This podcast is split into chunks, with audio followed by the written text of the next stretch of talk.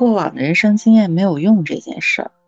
我觉得这个挺有意思的，就是像我和安正聊都是八零后，你有没有觉得，就是我们的人生有两个主题，就是八零后的人生有两个主题，一个是改革，一个是动荡。就是改革这件事情，就是我从小一考试我就听说教改了，你有没有这种感觉？就是跟你说啊，和以前不一样了，没有规律可循了。然后我们要有一个新的东西，因为我也不是北京的小孩嘛，就 Angela 是北京人，我不知道。但反正就是在我就是小时候停留过的地方，比如江苏啊、什么山东啊，包括就是东北啊什么的，吉林啊、沈阳啊这些地方，都是你一到我们这这一批学生就说，哎呀，那个教材要改革了，考试要改革了，制度要改革了。我反正从小是听到大的。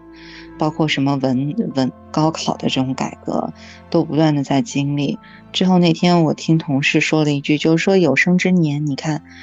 就是瘟瘟疫也经历了，战争也亲眼见到，就俄克俄罗斯和乌克兰这个事儿嘛。所以，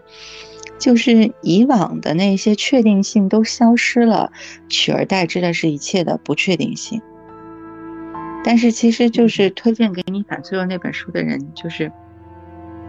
我也不提他名字，我还挺意外的。我想说，哦，我没想到成功人士还需要看反脆弱这种书呢。就是这个事情有一个有一个什么事情，呃，我不知道好不好这么说。就哎，反正我也不提他名字，因为有的时候大家互相推荐这个东西是会评估你需要它的这个阶段是什么，对吧？他说这是一本好书，推荐给我说这样的我的时候，我就会想。啊，难道你是跟我一样的情况吗？我看完了以后会这么想的，所以我就想，疫情之下受影响的人应该挺多的，即使像他，也自己找了这样的书来看，只不过，只不过是他还把这个这个这个能量又又正向能量向外发散了一下，就这个这个话说的其实挺委婉的，就是我直接把药给你，但是我没有说我有病，然后我也没说你有病。但是我们是互通的，其实我们就互相就都理解，就是这样的一个情况。这个事情非常微妙，所以我想说，这个人可能是个很温柔的人，但我以前我不知道。嗯，就是你这么说起来，我想起来很多年以前吧，好多年好几年前，嗯，反正那个人你也知道，就是在在广东那边的哈，嗯，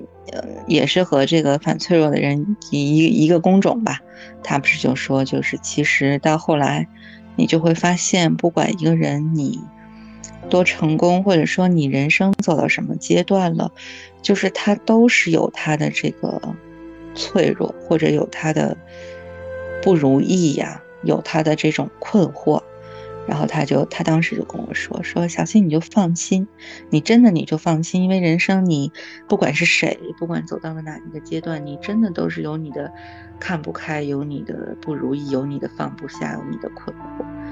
对我这个事儿，我印象也很深，就是在某一个某一个小长假的一个公众假期的一天吧，然后当时在广州，他去找我，然后大半夜我们两个聊天的时候说起过这个话。我现在回头看，我觉得真是，也可能是我在这个阶段，就是在我这个层面，我会觉得啊，我事业上也没有什么。也没有什么事业吧，然后也没有什么工作上的突破这种的，好像自我的这种认可感是又比较低的人，所以觉得会有各种各样的问题。但是话又说回来，可能功成名就的人，在盛名之下的人，到了这个阶段，可能一样也是在他那个层面他那个层面的一个脆弱和困惑吧。